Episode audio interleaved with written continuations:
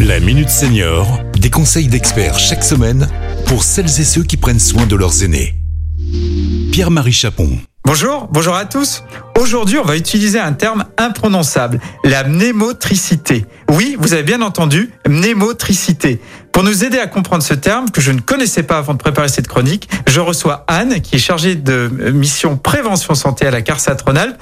Alors Anne, bonjour, qu'est-ce que c'est que la mnémotricité? Bonjour Pierre-Marie, merci de m'accueillir. Il est bien normal de ne pas connaître ce mot car il s'agit d'une pure invention de l'équipe prévention de la CARSAT Rhône-Alpes. Invention du mot mais pas de la thématique qui elle est connue depuis de nombreuses années.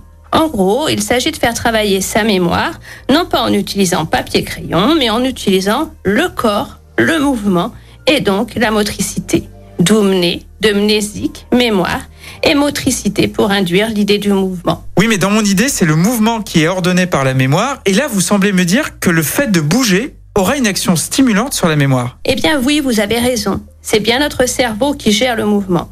Mais pour pouvoir le faire, il a besoin d'un moteur. Et ce moteur, c'est le mouvement lui-même. En réalité, tout nouvel apprentissage stimule mes fonctions mnésiques. Prenons un exemple. Lorsque j'apprends une chorégraphie country, mon cerveau retient de nouveaux enchaînements qui petit à petit vont s'automatiser. À la longue, quand j'entendrai la musique, mon corps exécutera automatiquement, ou presque, l'enchaînement. Mais auparavant, une phase d'apprentissage plus ou moins longue va stimuler ma mémoire.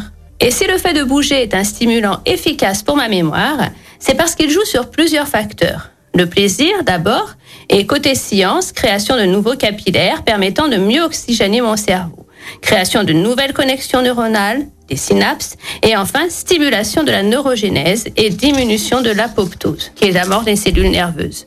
Bref, c'est toute la plasticité cérébrale qui se trouve stimulée par les mouvements corporels.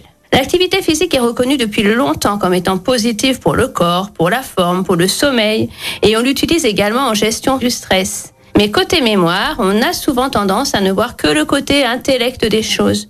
Mais au final, ça ne suffit pas. Le mouvement est créateur de matière grise. Pourtant, Anne, avec l'avancée en âge, il y a plutôt une tendance à diminuer les temps d'activité physique. C'est plutôt négatif alors? L'activité physique est essentielle pour notre mémoire, comme pour notre corps. Et même s'il devient plus difficile de bouger, ne l'abandonnons pas complètement.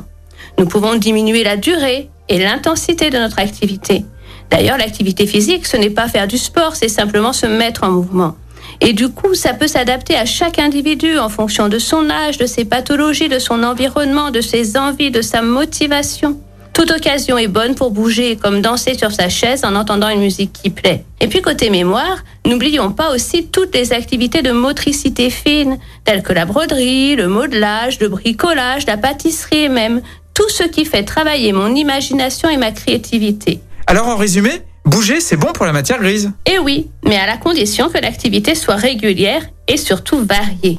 Effectuer des squats au cours de gym, c'est bon pour mon corps, mais ma mémoire, elle, a besoin de nouveautés. Comme je l'ai dit, apprendre une nouvelle danse, mais aussi, pourquoi pas, du golf ou du tennis de table. Tous les jeux qui font appel à la stratégie, et notamment les sports collectifs comme le foot ou le basket, qui s'ouvrent de plus en plus aux seniors. Une randomate, un parcours d'orientation, c'est possible à tout âge. Si vous avez envie d'en savoir plus, la Carsatronale propose des ateliers mémoire et bien-être par mouvement pour préserver sa qualité de vie et son capital santé. Merci Anne. Vous pouvez retrouver l'ensemble du programme bien-être par le mouvement Sa retraite sur le site carsat-ra.fr. À très bientôt pour un nouveau numéro de la Minute Senior.